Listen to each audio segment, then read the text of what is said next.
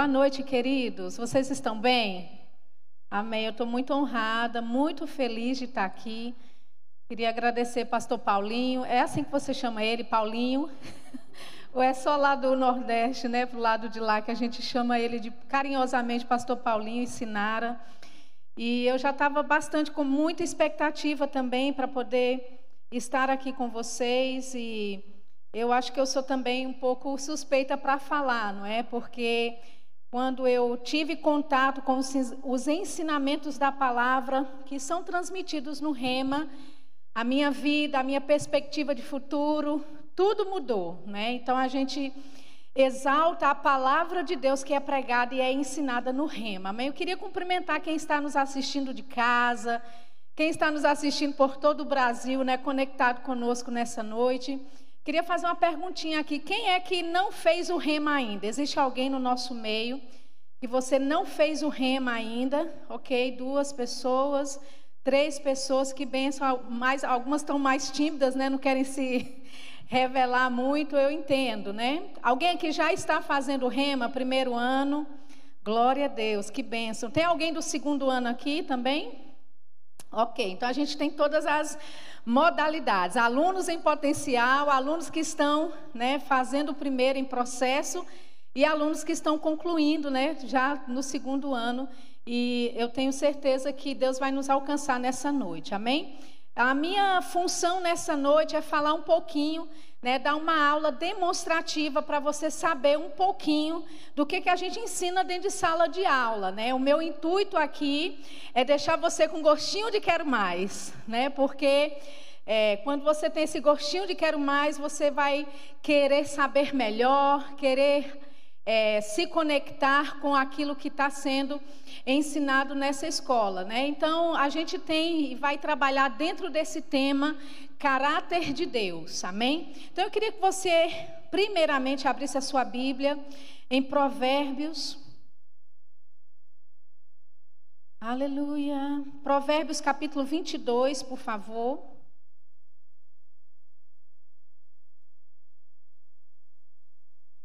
Glória a Deus. Antes de vir para cá, a Sinara falou: Olha, aqui está muito quente, né? Falei: Tá bom, tá quente. E aí, quando eu cheguei, né, encontrei um clima maravilhoso, né? Para mim está maravilhoso. É, gostei demais da sua cidade, é muito, muito bonita pelo que eu já vi, né? Não andei muito por aí não, porque eu cheguei hoje logo cedo. Mas que bênção é essa cidade, amém? Você mora numa cidade abençoada por Deus, amém? É uma cidade linda, é um povo lindo também. E eu sei que você tem muito a participar com o avivamento que Deus está promovendo, não só no Brasil, mas também pelo mundo afora. Amém? Então eu quero que você saiba, você faz parte de algo grande que Deus está fazendo na nossa nação e daqui, dessa nação, Deus está movendo as águas em outras nações também. E você faz parte disso. Amém? Eu posso e tenho alguma propriedade para falar, porque, como Sinara disse, eu viajo bastante, não só dentro do Brasil, mas também fora, né? Ministrando em conferências, seminários. E eu sei que Deus está fazendo grandes coisas pelas nações do mundo, amém? E os brasileiros, Deus tem usado, eu sei que Deus usa outras pessoas e outras nações também, mas os brasileiros têm uma grande parte fundamental para o avivamento nos últimos dias nessa terra. Amém? Então, é, essa convocação de você estudar no Rema, querido, é para capacitar você não é? A, visão que o, o, irmão Kenneth Reagan teve da parte de Deus, e eu costumo dizer isso: o Rema não é só uma escola bíblica, o Rema é uma visão da parte de Deus, que foi colocada na vida e no coração de um homem para levantar um exército de homens e mulheres capacitados para fazer a obra dele. Amém? Então, esse avivamento que já está acontecendo, você não pode perder, você tem que fazer parte dele. E uma forma de você fazer parte dele é conhecendo a palavra de Deus, é se aplicando ao estudo da palavra, se expondo à unção dos professores que vão passar por aqui durante o período de sala de escola e você vai ser transformado a sua vida, o seu casamento, o seu ministério e consequentemente, né, tudo aquilo que envolve você. Amém? Então você está lá pronto, né? Lá em Provérbios, no capítulo 22. Provérbios, capítulo 22, no versículo 17, diz assim: Inclina o teu ouvido e ouve as palavras dos sábios, e aplica o teu coração ao meu conhecimento. Porque é coisa suave se os guardares no teu coração, se os aplicares todos aos teus lábios para que a tua confiança esteja no Senhor. A ti as faço saber hoje, sim, a ti mesmo.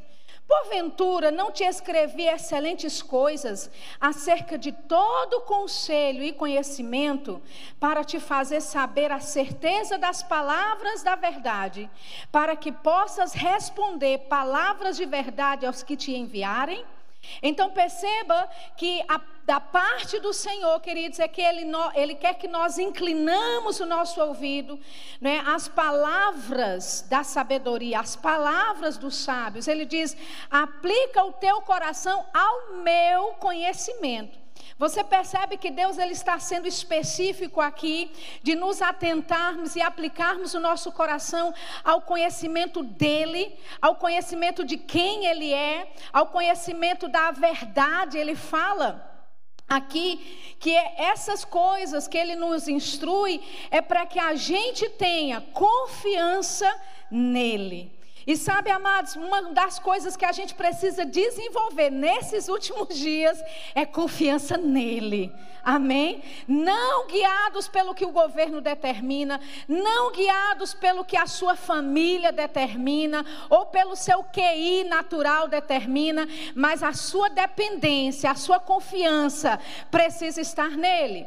E para você desenvolver essa confiança no Senhor, você precisa desenvolver o seu conhecimento conhecimento de Deus. Porque quanto mais eu conheço Deus, mais eu vou confiar nele. Quanto mais eu conheço Deus, mais eu vou depender dele. Amém. Você entregaria a chave da sua casa para um desconhecido? Não, amém?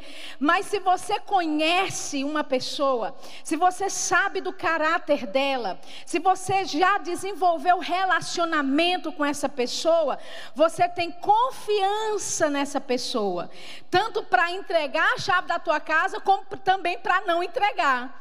Porque na medida que você se relaciona com alguém, você vai sabendo como ela é, o que ela faz, como ela age, qual é a reação dela. E o intuito, queridos, do rema ter um assunto como este chamado o caráter de Deus é para ensinar você à luz da palavra quem Deus é, o que ele faz, o que Deus não faz. Amém? Tem muita gente culpando a Deus de coisas que Ele não faz.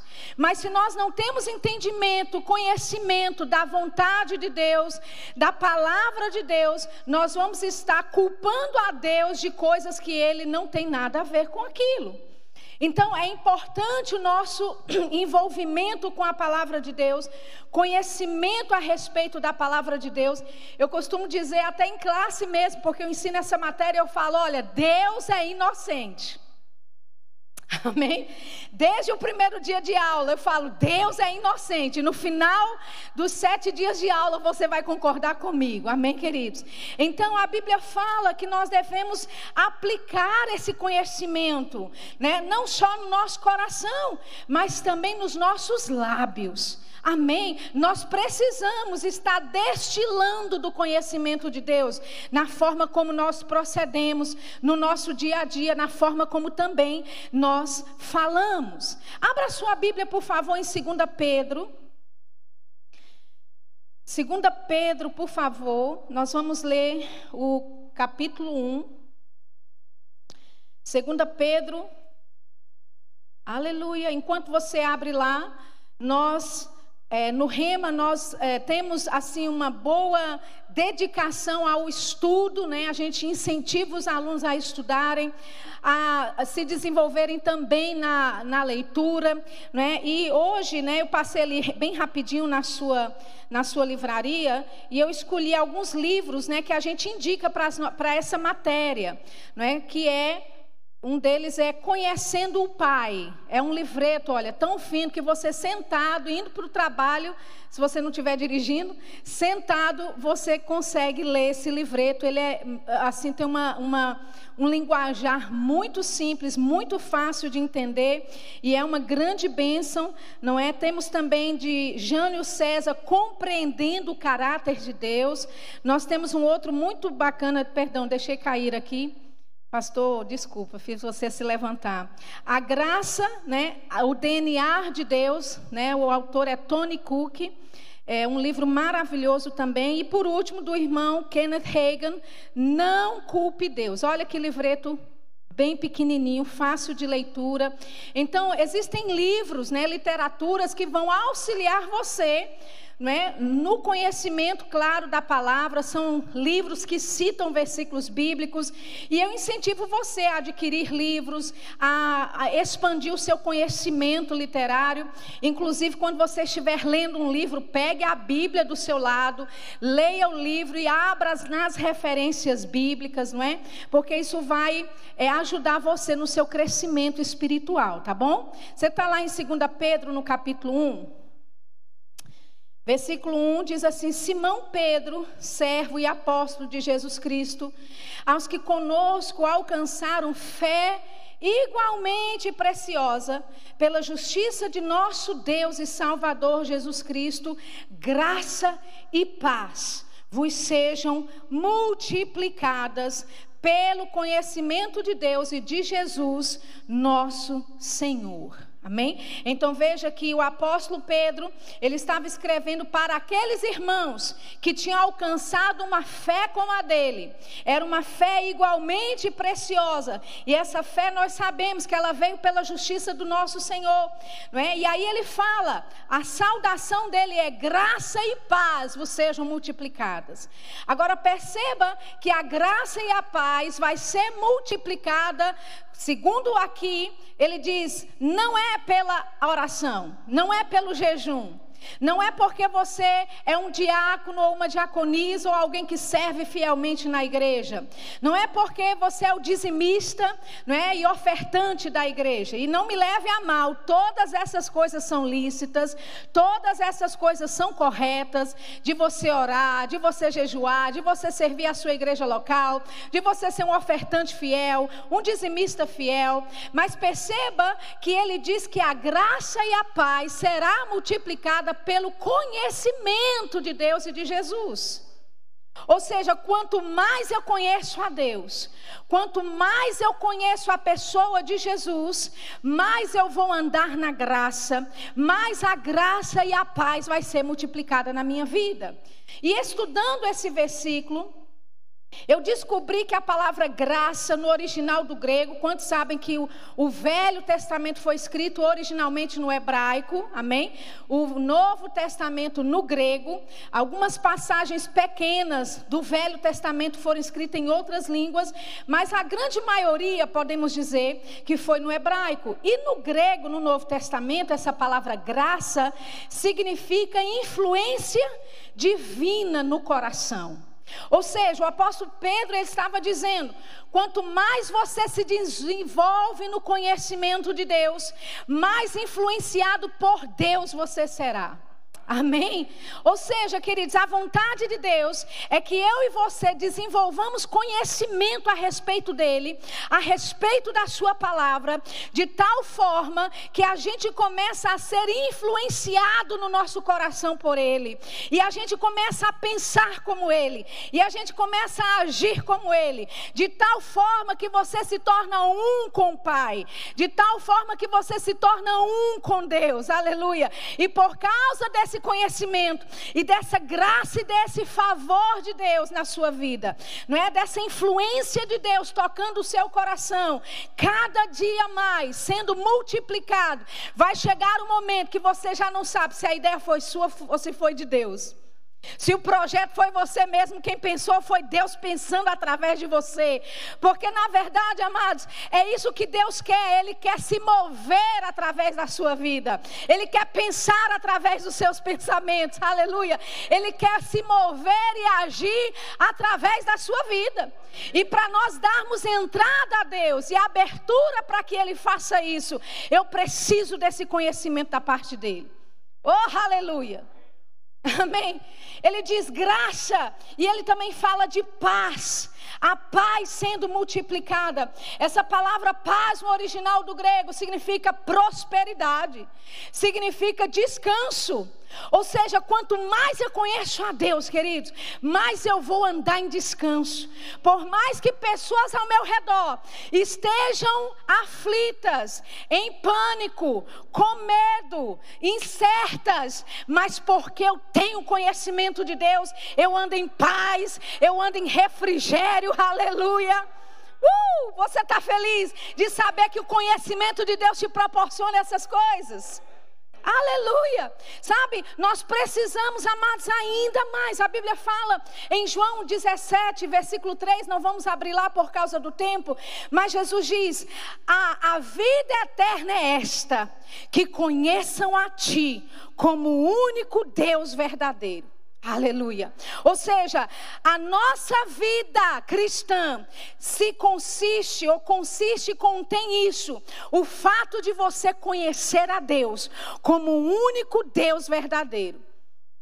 E deixa eu te dizer, não tem ninguém aqui, por mais que quando você chegou na igreja, o pastor Paulinho e Sinara já estavam, eles não vão poder nunca dizer para você, aprendi tudo de Deus.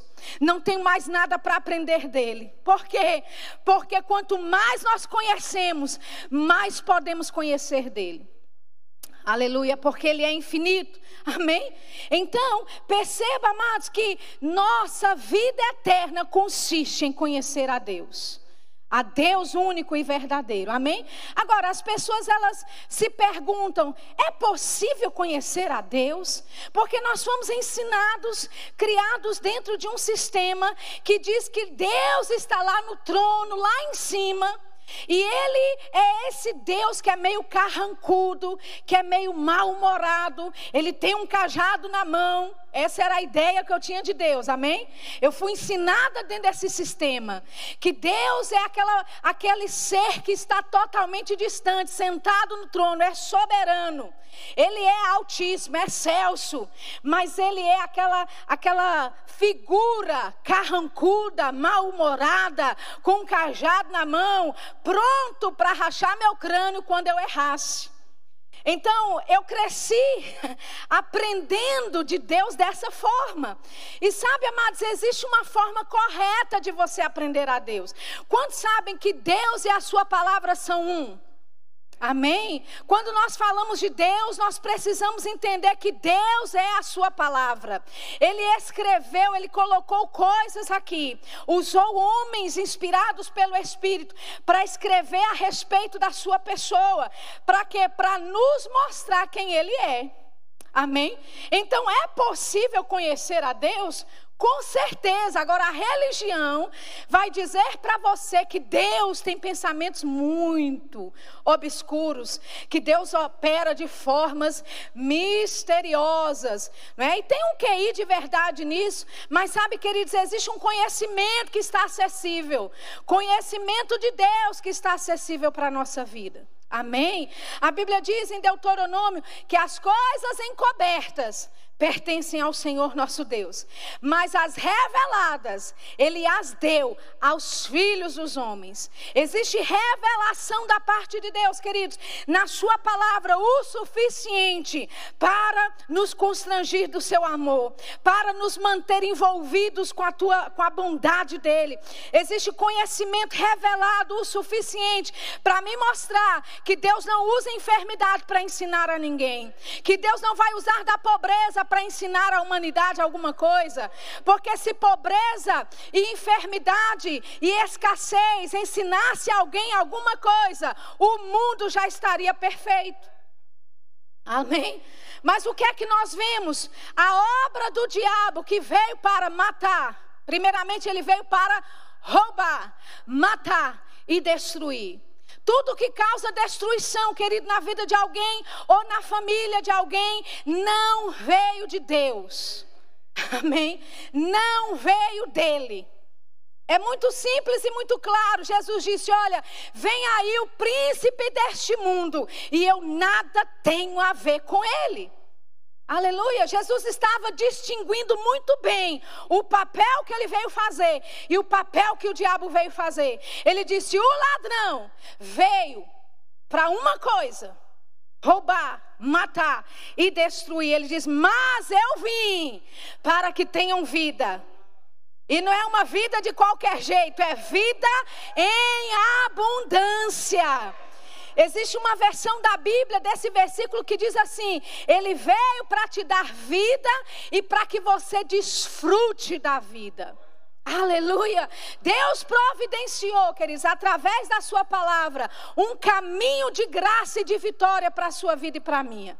Mas, Sheila, nós não vivemos em um mundo conturbado? Sim, Jesus disse que nós teríamos aflições neste mundo, mas Ele não terminou aí. Ele disse, mas Oh, aleluia. Ele disse: tem de bom ânimo, porque eu venci o mundo. Aleluia. O que é que ele estava tentando nos dizer? Que se ele venceu o mundo e se nós estamos em Cristo, nós também vencemos. Aleluia. Não importa que tipo de situação que se levante na sua casa, contra a sua cidade, contra o seu estado, na sua nação. Não importa, querido, se é Covid-19, se vai vir aí um 20, se vai vir 21. Não importa o que vai acontecer. Em Cristo você é mais do que vencedor. Oh, aleluia. E nós temos essa garantia da parte de Deus. Aleluia. Abra sua Bíblia lá em 1 Timóteo, por favor. 1 Timóteo capítulo 2. Deixa eu só ler rapidinho, respondendo à pergunta: é possível conhecer a Deus? Olha só o que o Senhor fala. A palavra de Deus diz em 1 Timóteo, no capítulo 2. Versículo 3: Porque isto é bom e agradável diante de Deus, nosso Salvador, que quer que todos os homens, diga comigo, todos os homens, Sabe o que isso significa, gente? Que não fica ninguém de fora. É toda a humanidade, todos os homens. É da vontade dele. Ele quer que se salvem e que cheguem ao pleno conhecimento da verdade. Amém? Então, com relação a Deus, é que toda a humanidade fosse salva, é que toda a humanidade chegasse ao pleno conhecimento da verdade. Essa é a vontade de Deus para toda a humanidade. Agora eu te pergunto: estão todos salvos? Estão todos no pleno conhecimento da verdade? Não, mas a culpa não é de Deus. Ele deixou abertamente o caminho, o acesso até Ele, que foi Jesus Cristo. E cabe ao homem decidir e definir aquilo que ele quer fazer, qual o caminho que ele vai andar. E sabe, queridos, o fato de você estar aqui nessa noite já é um indício de que você quer Deus, de de que você quer conhecer mais a Ele, amém? Que você não quer andar por aí vagueando nesse mundo sem propósito, sem saber qual é o seu destino em Deus, porque você nasceu com um propósito, você nasceu com um plano de Deus para a sua vida, e é conhecendo a Ele que você se conhece, é conhecendo a Deus que você descobre para que, que você nasceu, amém? Aleluia. Existem algumas formas pelas quais nós podemos conhecer a Deus. Eu gosto de dizer assim, uma das formas mais rasas, mais, vamos dizer assim, superficial de conhecer a Deus é através da natureza, é através da criação que ele criou. Amém? Abra comigo lá, por favor, em Romanos no capítulo 1. Romanos capítulo 1. E se você me permitir, eu gostaria de ler na versão NVI, só porque traz um entendimento melhor das palavras. Amém? Então nós estamos vendo as formas pelas quais nós podemos conhecer a Deus. Eu só queria te mostrar duas delas. Existem mais, a gente só vai citar rapidamente aqui por causa do tempo. Então eu queria te mostrar a primeira forma mais rasa que existe, que é através da criação, através da natureza. Lá em Romanos 1, versículo 19, na versão NVI, diz assim: "Porque, pois, perdão, pois o que de Deus se pode conhecer, é manifesto entre eles, porque Deus lhes manifestou. Pois desde a criação do mundo, os atributos invisíveis de Deus, seu eterno poder e sua natureza divina têm sido vistos claramente, sendo compreendidos por meio das coisas criadas, de forma que tais homens são indesculpáveis. Amém? Então o apóstolo Paulo está dizendo que os atributos de Deus, o seu eterno poder, a sua natureza divina foi expressada através da criação. Aleluia. Amém? E ele diz isso: que Deus fez assim, para que nenhum homem tenha desculpas, para que toda a humanidade seja indesculpável. Ou seja, queridos, quando nós vemos o que Deus criou ao nosso redor, quando nós vemos a beleza das aves e a quantidade de espécies que existe no, em todo o mundo, quando nós vemos os animais e todas as espécies que existem diferentes de animais em todo o mundo, quando nós vemos flores e nós vemos tantas espécies diferentes de flores, você já viu uma orquídea? Eu, quando morava na Inglaterra, o meu hobby lá era tirar foto. E eu fazia fotos pequenas. Então, eu ia para orquidários, porque lá é muito comum, para é, jardins lá. E, e quando eu colocava a lente, eu podia ver como. Era como se um artista tivesse pego o pincel e desenhado com tanta precisão, com tanta perfeição, aquela pétala. Eu estou falando de uma pétala de uma flor, querido. Amém? A Bíblia diz que o seu eterno poder, que os seus atributos invisíveis, eles foram manifestos na natureza, para que nenhum homem um dia, no dia do julgamento, chega diante de Deus e diz: "Eu não sabia que não tinha Deus. Eu não sabia que você existia." Amém? Nós podemos ver Deus na criação, querido. Podemos ver Deus nas montanhas, não é? Eu não estou falando que Deus é tudo isso, porque existe uma linha é, de uma religião que prega isso, mas eu estou falando, falando que nós podemos ver dos seus atributos, nós podemos ver da existência, da soberania, do poder de Deus, não é? criando todas essas belezas. Não é? Eu sei que aqui tem uma beleza maravilhosa pelo interior aqui, não é? cidades lindas aqui perto, a sua própria cidade não é? Os jardins e os parques que você tem aqui, querido, não foi obra de homem. Aleluia. Amém. Toda essa beleza natural que o nosso país, o Brasil, tem, querido, não foi feito pelas mãos de, de alguém, de um homem. Foi Deus expressando o seu atributo, expressando da sua natureza divina. Amém. Expressando do seu poder. Sabe, no caminho, quando você vai de Campina Grande, eu moro lá, Campina Grande para João Pessoa, a gente passa por umas rochas e eu fico pensando, meu Deus, que coisa interessante, porque é uma pedra enorme. Aparentemente não tem nada impedindo essa pedra de rolar no caminho. Você olha a pedra, ela está sustentada por uma pedrinha bem menor embaixo, mas aquilo ali passa-se ano após ano e nunca desaba. Querido, só pode ser Deus. Amém? A Bíblia fala que ele marcou os limites da água no firmamento. Aleluia!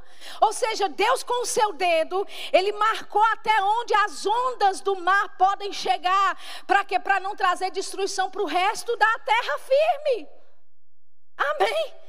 Que coisa gloriosa, amados, é o nosso Deus. E essa é a forma mais rasa, mais simples de você olhar e dizer: tem um Deus. Não é impossível isso daqui ter sido criado de uma explosão. É impossível isso daqui ter sido criado coincidentemente de alguma obra. Não, queridos, foi o próprio Deus, aleluia, que disse: haja luz. E houve luz, haja firmamento, houve firmamento, haja sol, haja lua, haja estrelas. Foi Ele que criou tudo isso pelo poder da Sua palavra, ou melhor dizendo, pela palavra do seu poder. Amém? Aleluia. Uma outra forma que nós podemos conhecer a Deus é pela Sua palavra. Deus e a Sua palavra são um. um outro, uma outra forma que eu queria passar rapidinho para você é conhecer a Deus através da pessoa do Espírito Santo. Ele conhece o Pai. 1 Coríntios capítulo 2 diz que ele ele conhece todas as profundezas de Deus, ele sabe como Deus pensa, amém? E é Ele que nos revela tudo que Deus é. A pessoa do Espírito Santo é muito importante na sua descoberta do conhecimento de Deus, amém? A outra forma de você conhecer a Deus, eu queria falar um pouquinho sobre ela, é através da pessoa de Jesus Cristo. Abra sua Bíblia lá em Romanos, ah, perdão, Romanos não, Hebreus. Por favor, Hebreus, capítulo 1. Glória a Deus. Hebreus, capítulo 1. Eu vou começar lendo no versículo 1, olha só o que diz.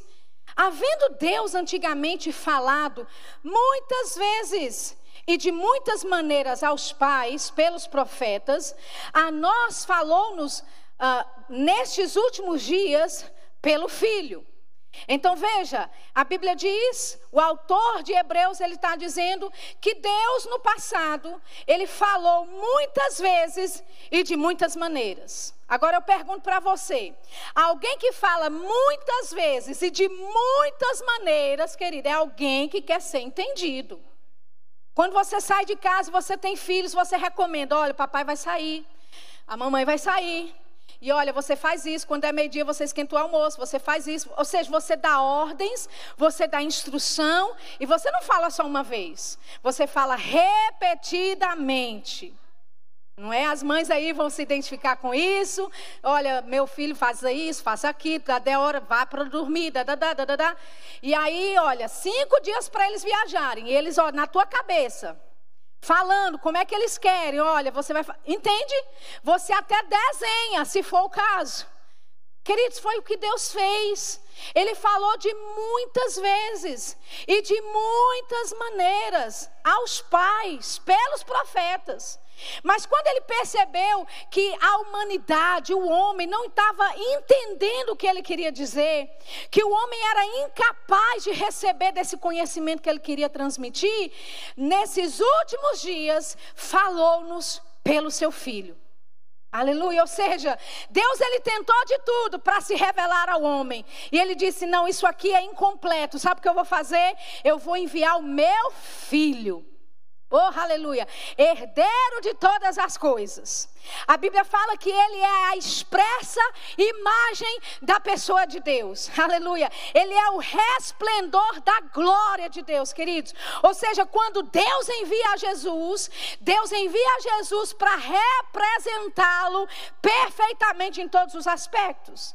Então, quando Jesus curava, era Deus curando. Aleluia. Quando Jesus chamava Deus de Pai e os fariseus ficavam escandalizados, Deus queria ensinar através de Jesus: olha, você pode me chamar de Pai. Só que eles não tinham a revelação de que Deus era assim tão próximo, que Deus queria participar da sua vida nos mínimos detalhes, querido. Eu costumo dizer: Deus se importa até com o tipo de sabonete que você toma banho. Deus se importa com o tipo de shampoo que você usa. Se é importante para você, querido, é importante para Deus. Aleluia! Ele não é um Deus distante, largado e jogado. Colocou você aqui largado e diz agora se vira para me encontrar. Não, ele mandou ajuda. Ele mandou assistência. Aleluia! E nós temos uma ajuda maravilhosa, o próprio Jesus expressando a vontade do Pai. Então, quando Jesus perdoava, era Deus perdoando. Mas eles não conheciam Deus que perdoava. Eles não conheciam Deus que era Pai. E isso trouxe uma confusão para eles, ao invés de trazer salvação. Eles ficaram escandalizados com aquilo que Jesus fazia, quando na verdade deveriam ter envolvido e abraçado o que Jesus veio ensinar.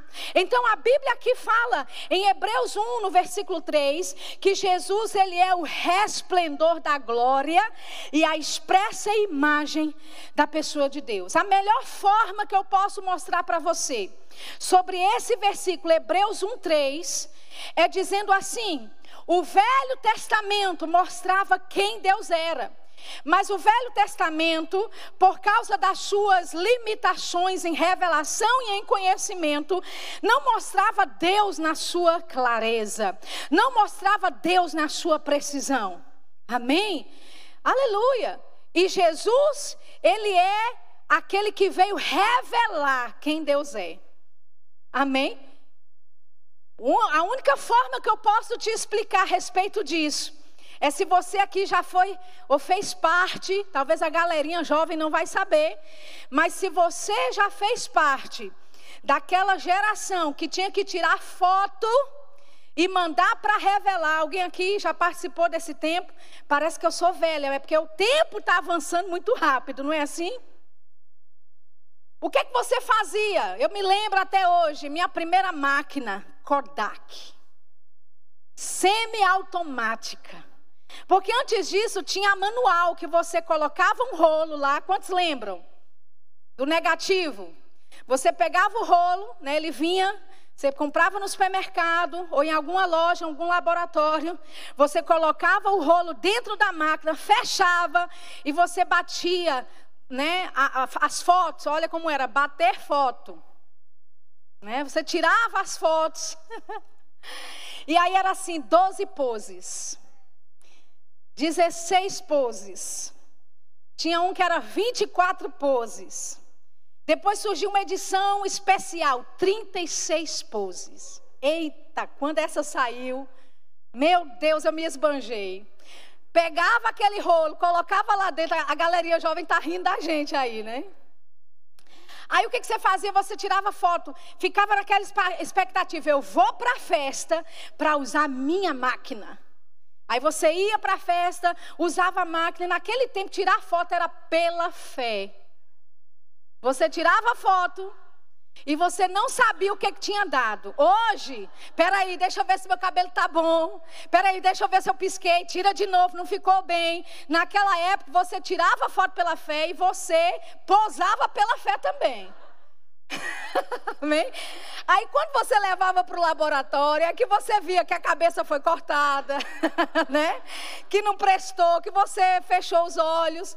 E aí quando você levava para o laboratório, era uma semana.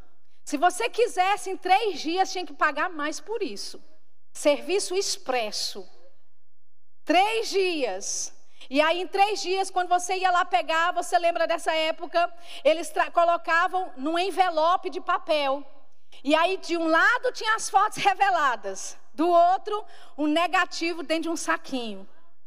Aí você pega o negativo, você vê que tem uma imagem, mas você não sabe a cor do vestido, você não sabe se é uma mesa que está atrás ou se é um, só um painel. Você não sabe a cor do vestido e nem a, o formato do rosto da pessoa. Você só vê uma semelhança. É, é uma pessoa. É uma mulher ou é um homem, né? É alguém que estava usando uma cor forte ou uma cor menos clara. Mas você não tinha essa precisão. Entende, queridos? Eu costumo dizer, o Velho Testamento é isso, é o negativo de Deus. Mas Jesus, por sua vez, é a foto revelada de Deus em HD, em high definition, com todos os detalhes, com todas as cores, amém? Com tudo que, que você pode ver de Deus, está na pessoa de Jesus. Oh, aleluia!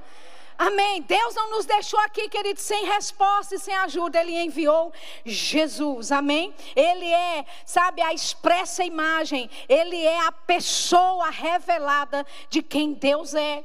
Então, quando ele curava, era Deus curando. Quando ele perdoava, era Deus perdoando. Quando ele repreendia, era Deus também repreendendo. Aleluia! E sabe, dentro dessa matéria caráter de Deus, você aprende sobre os atributos de Deus. O que são atributos? São aspectos do ser de Deus. Né? Ele é muito mais do que cada atributo diz.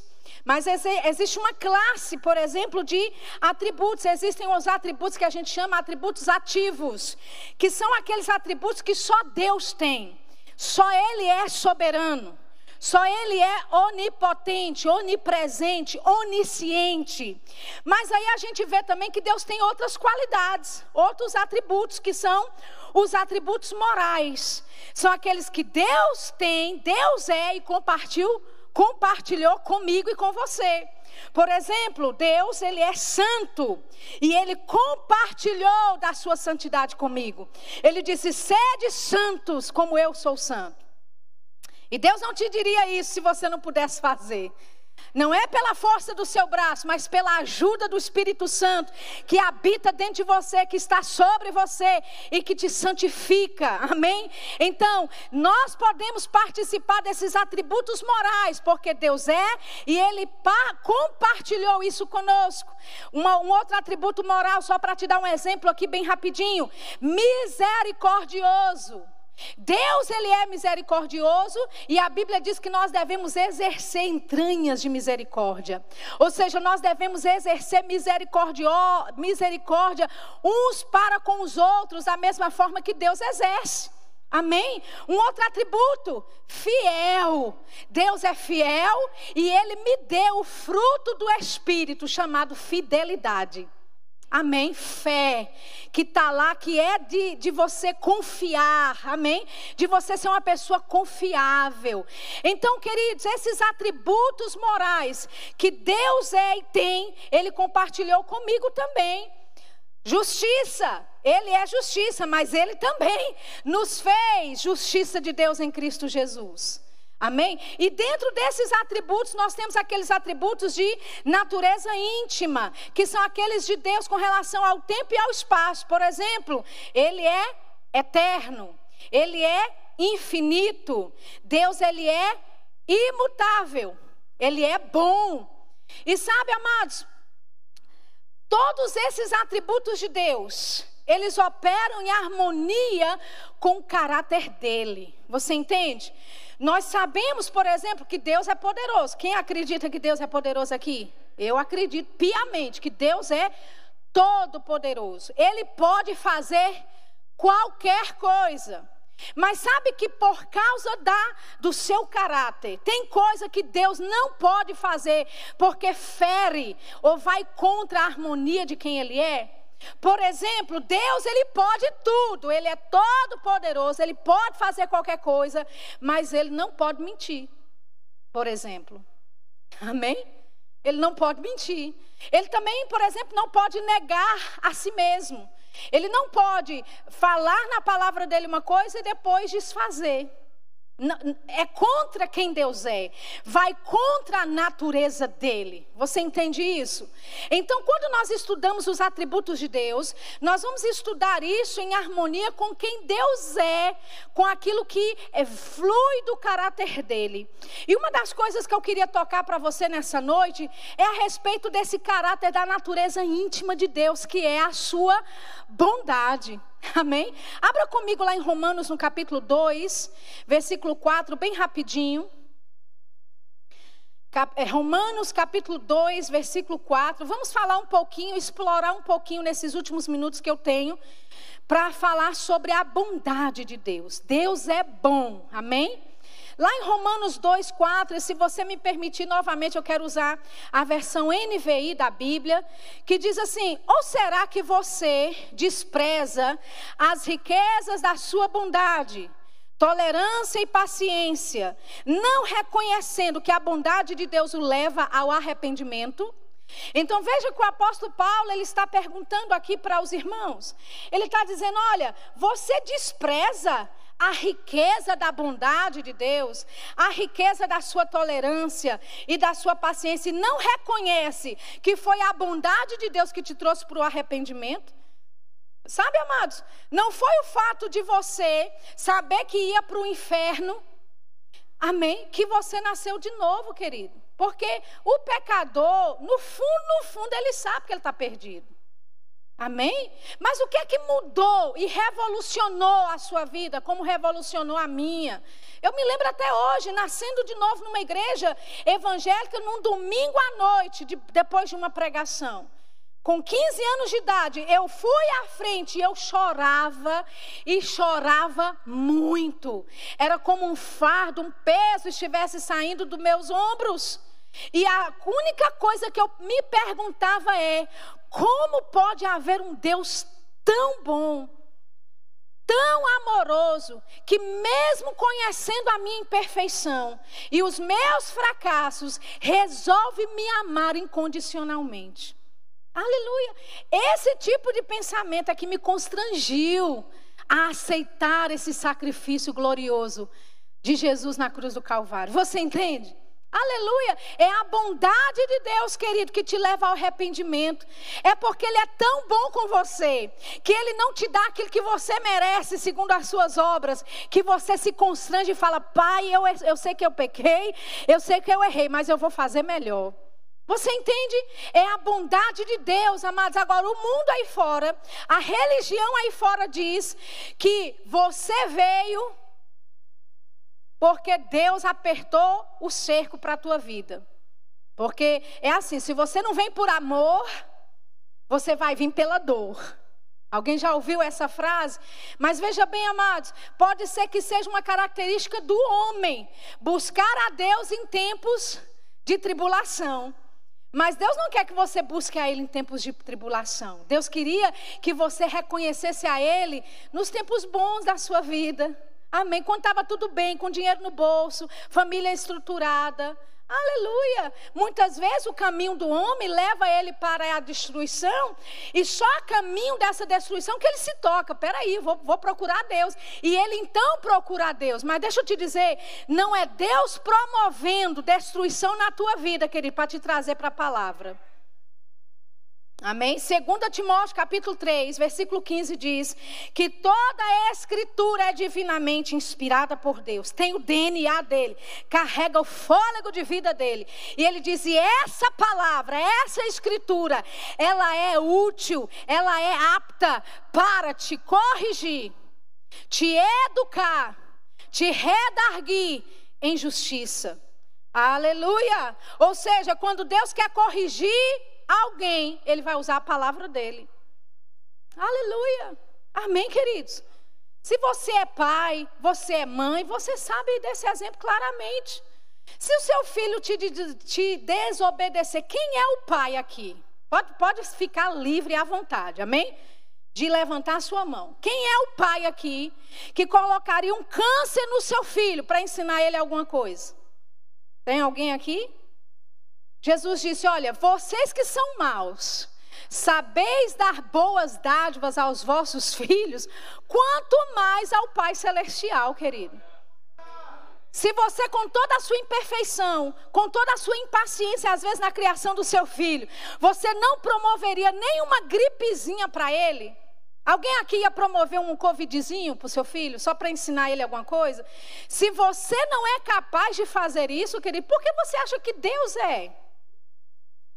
Amém? Mas o mundo, a religião nos ensinou, Deus faz assim, porque Deus opera assim. Não, queridos, nós precisamos entender o que a palavra de Deus diz. Então, é o arrependimento, não é? Perdão, é a bondade de Deus que nos leva ao arrependimento. 1 João capítulo 1, versículo 5. 1 João capítulo 1, versículo 5. Eu não sei se vocês estão colocando versículos aqui atrás, estão não? Ok, tranquilo. 1 João, capítulo 1, versículo 5. Abra lá bem rapidinho, olha só o que diz. E esta é a mensagem que dele ouvimos e vos anunciamos: que Deus é luz e nele não há treva nenhuma. Amém? É muito simples e muito fácil. Em Deus não há trevas. A Bíblia diz também em Tiago, capítulo 1, a partir do versículo 17: todo dom perfeito, toda boa dádiva. Oh, aleluia.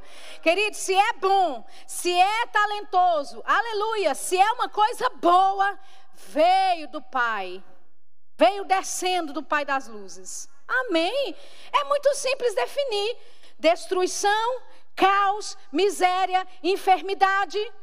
É obra de Satanás, obra das trevas, e vida, abundância, prosperidade, saúde, cura, veio de Jesus. Amém? Mas você sabe que, mesmo sendo simples assim, a religião quer te confundir e dizer que não é bem assim. Por isso que nós precisamos nos ater ao conhecimento da palavra. Abra sua Bíblia, por favor. Eu acho que vai ser um, o último versículo que eu vou ler por causa do tempo. Isaías 54. Dentro de sala de aula, por exemplo, nós lidamos nas minhas aulas eu lido com versículos polêmicos, versículos bíblicos que falam uma, algo que você fica assim, não, mas Deus falou, tá aí, tá escrito.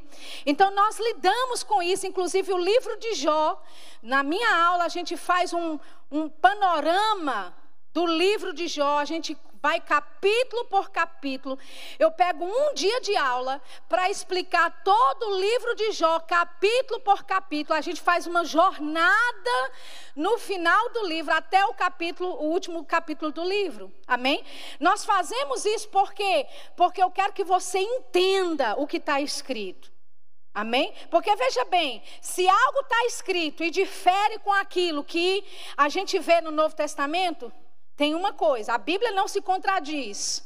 Significa que eu não tenho conhecimento suficiente para entender o porquê e como está escrito. Então eu preciso buscar conhecimento. Amém? Você está lá em Isaías 54, olha só o que diz o versículo 15. Aleluia. Versículo 16, deixa eu ler o 16. Diz assim: Eis que eu criei o ferreiro, que assopra as brasas no fogo, que produz as ferramentas para a sua obra. Também criei o assolador para destruir. Então pessoas leem esse versículo e falam: Está vendo que Deus, Ele criou o destruidor? Né?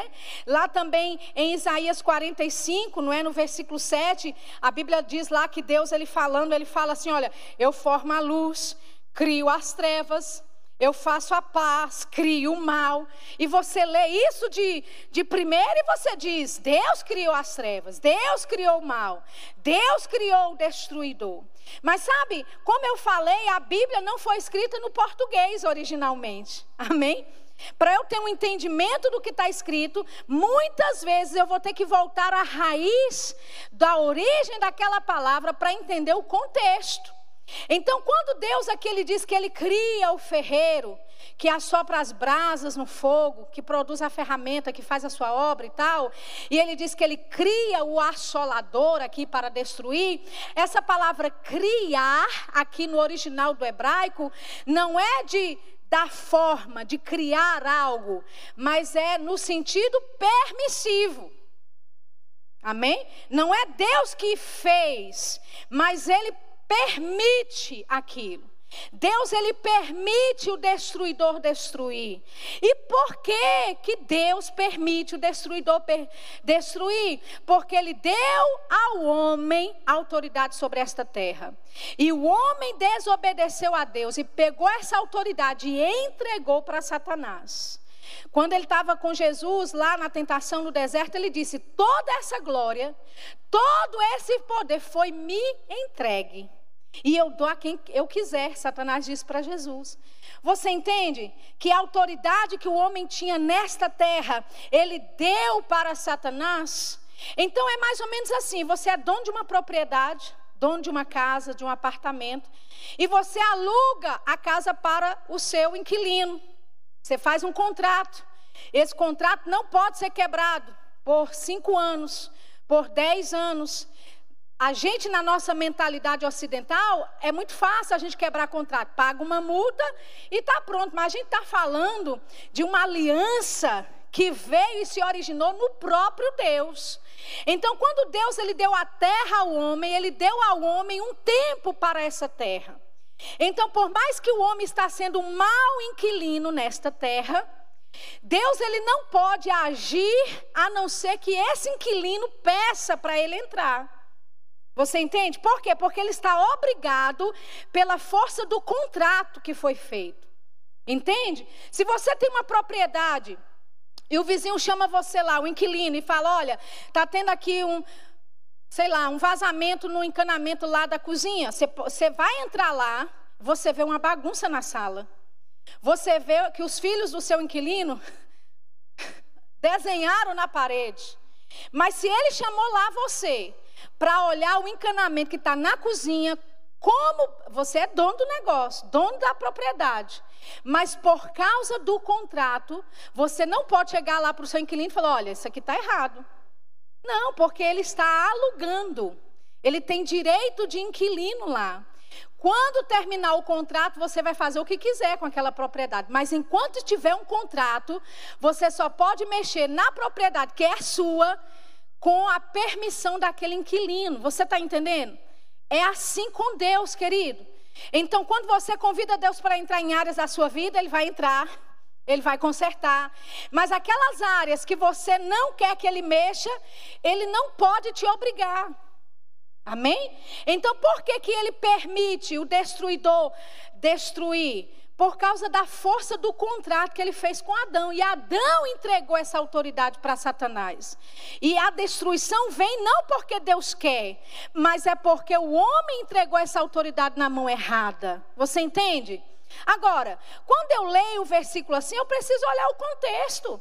O que está escrito antes? O que está escrito depois? Qual era o contexto aqui que estava acontecendo? E aí você precisa voltar para o versículo 10, onde diz o Senhor falando que as montanhas se desviarão, os outeiros tremerão. Ele diz: Mas a minha bondade não se desviará de ti, a minha aliança de paz não mudará. Então veja o que Deus está falando. Que a bondade dele não vai se desviar, que a paz e a aliança de paz que ele fez não vai ser quebrada. Ele diz que se compadece de ti. Olha o 13: Todos os seus filhos serão discípulos do Senhor e a paz de teus filhos será abundante. Com justiça serás confirmada, estarás longe da opressão, porque já não temerás e também do espanto, porque não chegará a ti. Olha o 15. Eis que poderão vir a juntar-se, mas não será por mim. Quem se ajuntar contra ti, cairá por amor de ti. Aí ele fala né, do que ele permitiu, versículo 17: toda ferramenta, toda arma forjada contra ti não prosperará. E toda língua que se levantar contra ti em juízo, tu a condenarás. Então veja bem, ele foi obrigado, Deus, a permitir que o destruidor destruísse por causa de Adão, mas ele diz: olha, pode até vir a juntar-se contra ti, mas sabe de uma coisa, não sou eu fazendo. Aleluia! A minha aliança com você é uma aliança de paz. Amém? É uma aliança de bondade. Ei, mesmo que se ajuntarem contra você, saiba de uma coisa, não sou eu fazendo. Aleluia. Mesmo que eu tenha que permitir isso, nenhuma arma forjada contra ti prosperará. Oh, aleluia. Amém. Glória a Deus. Então, amados, nós precisamos ver e ler os versículos em contexto para a gente entender do que, que a Bíblia, do que, que Deus está nos mostrando, do que, que Deus está nos falando. Amém? Você pode ficar de pé nessa noite. Eu queria encerrar orando com você. Queria chamar o rapaz aqui do violão, não sei se ele ainda está por aí. Aleluia. Pai, obrigado. Você pode levantar a sua mão. Nós tivemos uma aula hoje a respeito do caráter de Deus, de como Deus faz as coisas, de como Deus opera, de como Ele age. Amém?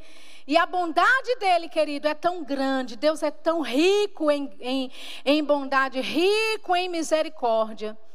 Aleluia. Eu queria que você começasse a orar nesse momento, exaltando a Deus, a, a esse caráter que é íntegro, a essa índole de Deus que não tem mancha, Aleluia. Pai, nós te louvamos nessa noite. Nós queremos exaltar quem o Senhor é para nós. O Senhor tem feito tantas coisas por nós, a nosso favor, tanta demonstração de bondade que o Senhor tem estendido sobre nós, sobre a nossa família, com proteção, com blindagem, com preservação, Pai.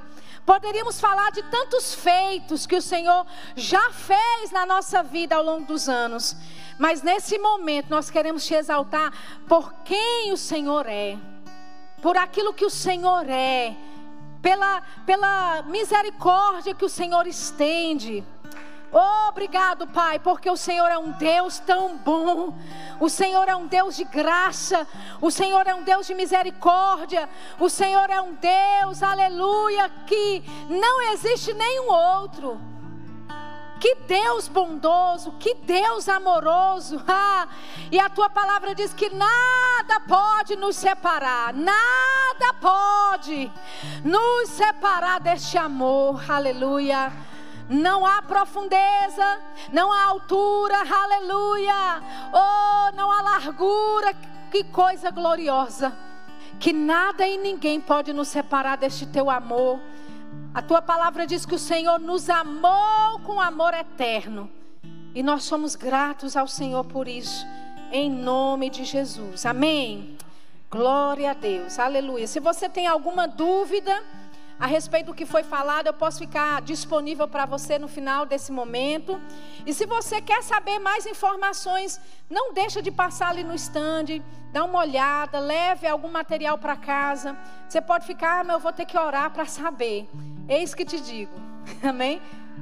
Sabe, dê, se dê a esse conhecimento da palavra, eu tenho certeza que você nunca mais será o mesmo. Amém? Deus abençoe você. Obrigado pela pela, pela graciosidade de me ouvir tão pacientemente. Sinara?